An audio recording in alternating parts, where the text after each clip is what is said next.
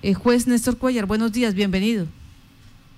Sí, buenos días, Martica, a usted y a todos los miembros de la mesa de trabajo y a la amable audiencia. Pues gracias por estar en Contacto Noticias. Son bastantes días lo que ha estado en cuarentena la justicia y suspendido los procesos. Frente a esta situación, ¿qué ha determinado el Gobierno Nacional y el Consejo Nacional de la Judicatura? Sí, señora, pues eh, desde el 16 de marzo viene la suspensión de términos que se ha venido prorrogando y actualmente pues está prorrogada hasta el 30 de junio de 2020. Eh, de conformidad con lo dispuesto en el último acuerdo del Consejo Superior de la Judicatura, que es el 11567 del 5 de junio de 2020. y ese acuerdo prevé eh, en siete capítulos eh, los términos del levantamiento de los términos judiciales a partir del primero de julio de 2020. Sí. En ese orden, entonces, eh, ¿cómo se tiene establecido y, y, cómo es ese esa funcionalidad? ¿Se va a trabajar eh, todo el horario, medio? ¿Cómo, cómo, se, ¿Cómo se arrancaría nuevamente? Bueno, eh, precisamente el acuerdo tiene eh, en los siete capítulos eh, todo la, eh, el periodo de transición, los horarios que aún no han sido establecidos, entonces más o menos, grosso modo, podemos decir que el acuerdo establece en primer término lo que le dije al comienzo, que a partir del mes de julio se, se levanta la suspensión de los términos judiciales, es decir, que arranca de nuevo la justicia. ¿En qué condiciones? Entonces, lo primero que hay que hacer es que el decreto establece un parágrafo según el cual a partir del miércoles 17 de junio empieza un proceso de transición y alistamiento, según lo, el cual a partir de ese día miércoles 17 de junio algunos servidores judiciales podrán acudir a las sedes a realizar tareas de planeación y organización del trabajo, un periodo de transición. Los términos, mientras tanto, siguen suspendidos hasta el 30 de junio de 2020. Eh, como ustedes saben y deben haberlo informado, eh, durante esta suspensión de términos que empezó, como le dije, el 16 de marzo, pues se han establecido algunas restricciones que se han ido aumentando pero que básicamente son las acciones de tutela, los habeas corpus, y en cada una de las jurisdicciones penal, civil, laboral, administrativa, etcétera, pues eh, rigen unas eh, excepciones para que se pueda prestar de alguna manera algunos servicios urgentes de la Administración de Justicia. Eh, el mismo acuerdo del que le estoy hablando, el 11567 del 5 de junio, eh, establece eh, las condiciones en que se va a mm, reactivar el trabajo en la rama judicial, eh, estableciéndose que eh, cuando se levante la suspensión de términos, los servidores de la rama judicial continuarán trabajando de manera preferente desde su casa con el uso de las tecnologías de la información y las comunicaciones y la presencialidad en la sede de trabajo va a ser la excepción. Igualmente, eh, para efectos de, de la pandemia, se establece como un medio de control que la presencialidad de los servidores judiciales en las sedes de trabajo no puede superar el 20% del total de los servidores. Sí.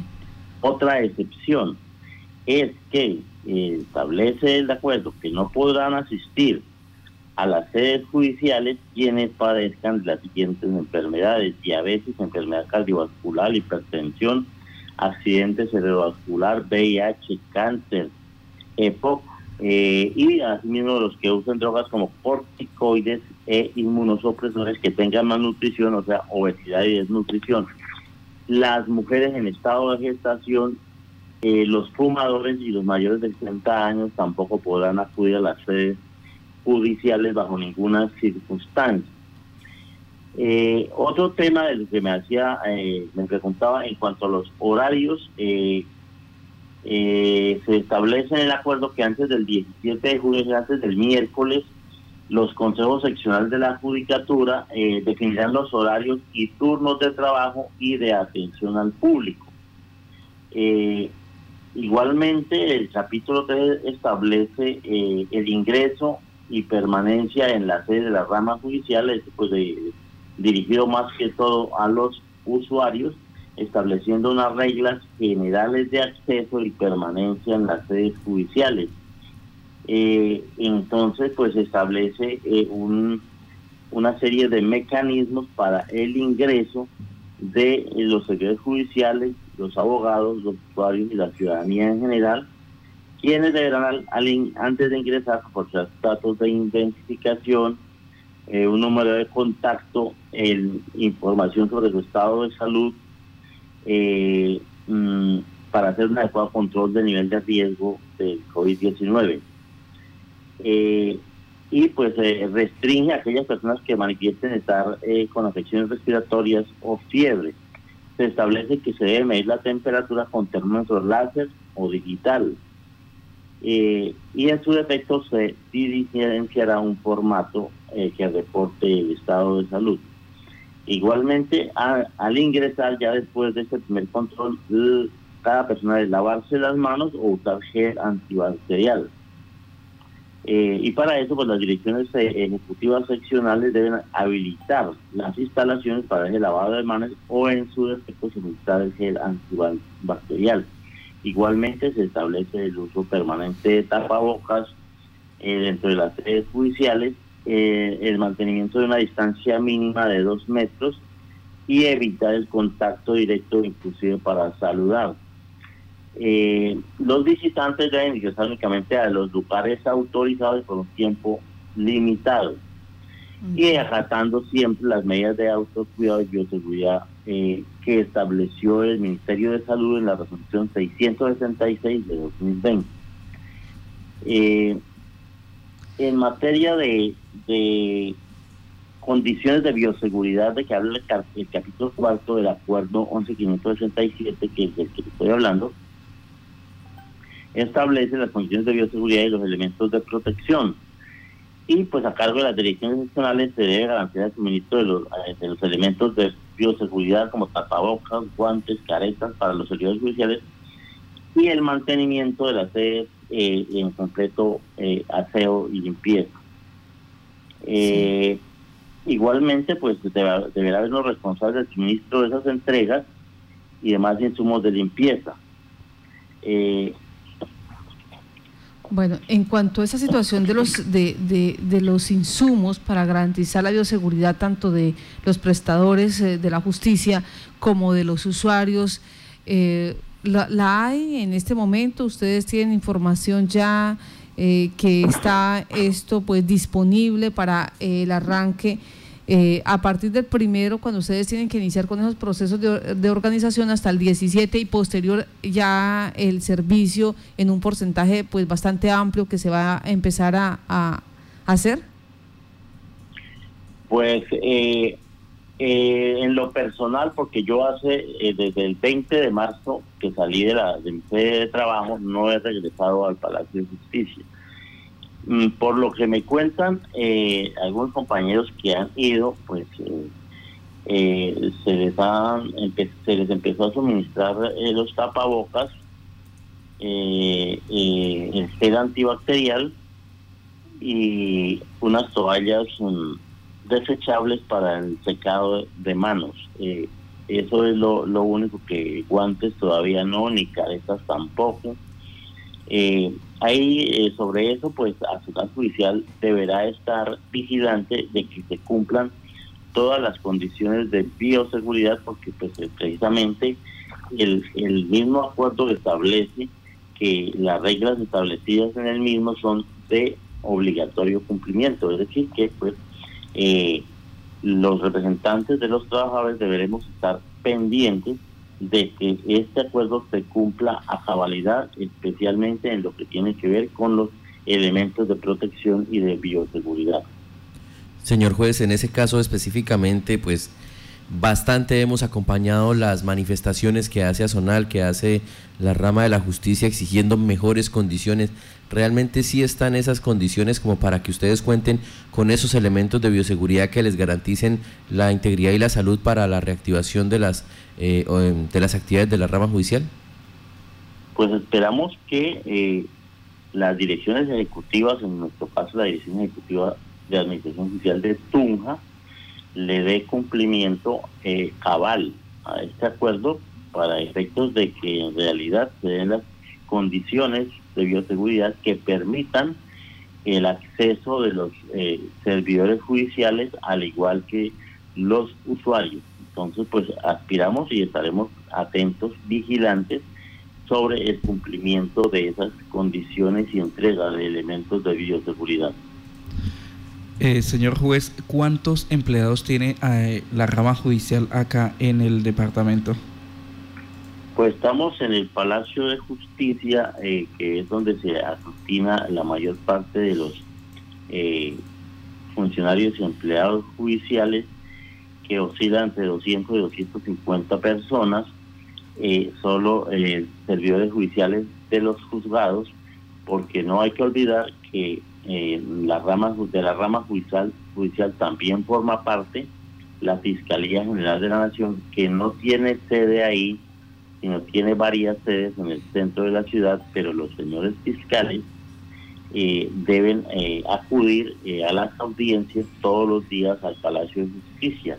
Adicionalmente tenemos eh, otro componente que es el personal eh, de la Procuraduría General de la Nación, que también interviene en los procesos civiles, de familia, penales, eh, agrarios y ambientales, eh, entre otros. Es decir, que tenemos por lo menos en solo personal de funcionarios, pues unos 300, 350 que están como una población flotante sin contar con los usuarios, que eso viene a incrementar aún más el número de el número de personas que ingresan al Palacio de en condiciones normales, porque como anotábamos y lo anota el acuerdo, eh, solo podrán eh, asistir a las sedes judiciales el 20% de todos los trabajadores. Cuando usted hace referencia a eso, también nos lleva a otro tema, eh, la situación de trabajo en casa, como lo está estipulando pues eh, eh, este acto administrativo del orden nacional. permítame, juez Néstor Cuellar, en este momento se cuentan con las herramientas suficientes para poder decir que se puede administrar justicia desde lo virtual.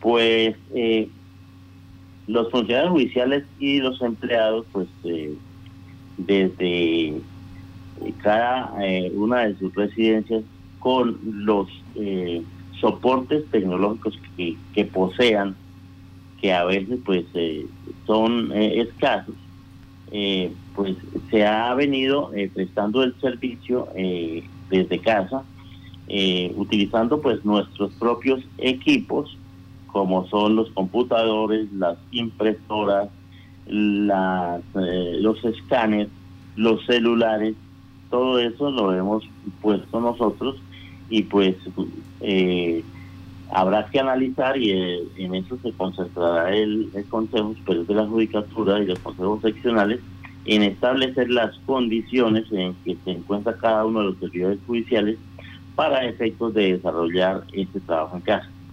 Bueno, entonces queríamos que por favor nos eh, recordara, vamos a iniciar con, con la situación, la suspensión de términos judiciales administrativos en todo el país se va a levantar a partir del primero de julio. Ahí arrancamos, ¿cierto? Sí, señora, a partir del primero de julio se levanta eh, la suspensión de los términos judiciales. Desde el 17 de junio, conforme a las indicaciones de los jefes de despacho, dependencias, los servidores eh, podrán acudir a las sedes con el fin de realizar tareas de planeación y organización del trabajo. Esto sin atención al público. Hay que decir, van a haber funcionarios allí, servidores públicos allí, pero no va a haber público para la atención. Y eh, se prorroga la suspensión de términos judiciales en el territorio nacional desde el 9 de junio hasta el 30 de junio de 2020. Entonces, así las cosas, realmente, ¿cuándo, eh, observaremos que ya hay servicio al público?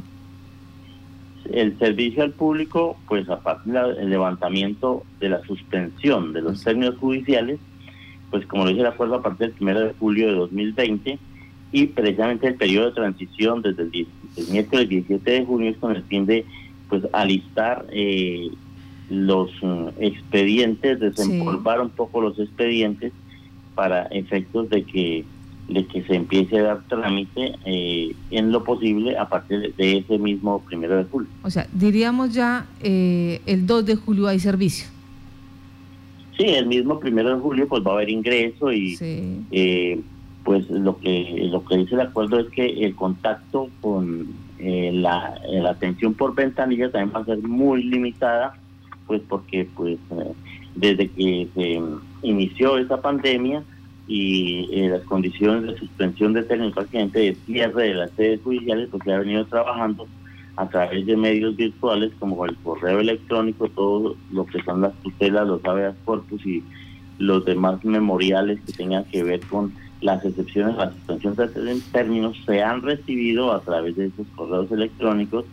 Igualmente se, procede a, a procesar esa, esa información, se sacan las decisiones se escanean, se envían a, la Secretaría para que proceda la notificación igualmente por medios virtuales.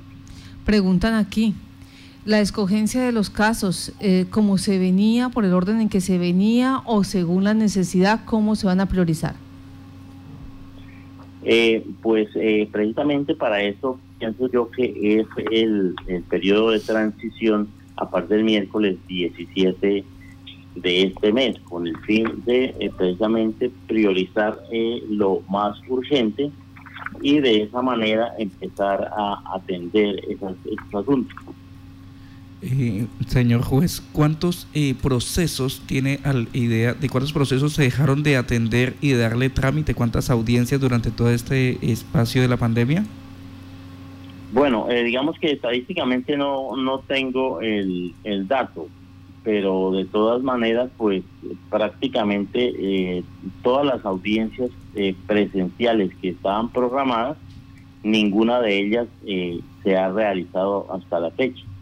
Y si se tiene en cuenta que a partir del 1 de julio se levanta la suspensión de términos judiciales, no quiere decir que al día siguiente, es decir, el 2 de julio, ya estemos haciendo audiencias, porque las audiencias en lo posible no van a ser presenciales, sino virtuales, desde la casa y no se cuenta todavía con la implementación de la tecnología suficiente y la capacitación de los funcionarios empleados para efectos de hacer de manera expedita, eh, iniciar con la eh, estas audiencias, eh, como le digo, de manera rápida, porque pues no están dadas las condiciones. Esto nos cogió un poco como de sorpresa.